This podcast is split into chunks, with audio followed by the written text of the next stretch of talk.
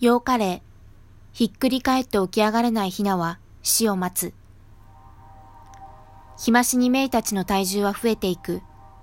体が重くなった分、起き上がれなくなったり、足が悪くなったり、歩くのが難しいヒナが増えていくようだ。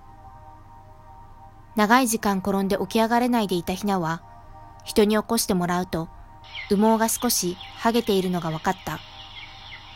起き上がろうとして何度ももがいたのだろう。けれども、起こしてもらったヒナは、じきにまた倒れる。倒れた時に、いつも起こしてもらえるわけではない。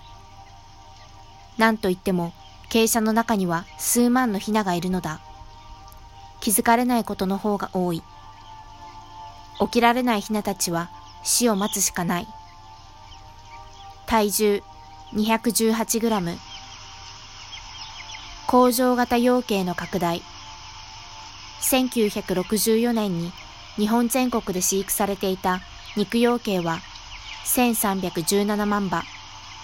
それが今は1億3800万羽。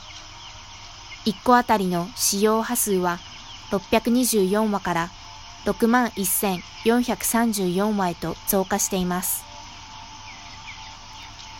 動物愛護法に違反した行為。動物の愛護及び管理に関する法律では、鶏は愛護動物にあたります。今日もメイたちは動物愛護法違反の虐待を受けている可能性があります。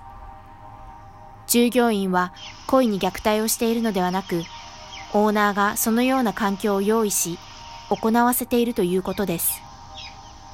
暑さにより健康及び安全を脅かされる場所に閉じ込める行為。第44条2項。暑さを放置し死に至らしめる行為。第44条2項。衰弱して水や餌を食べられないヒナに水や餌を与えない行為。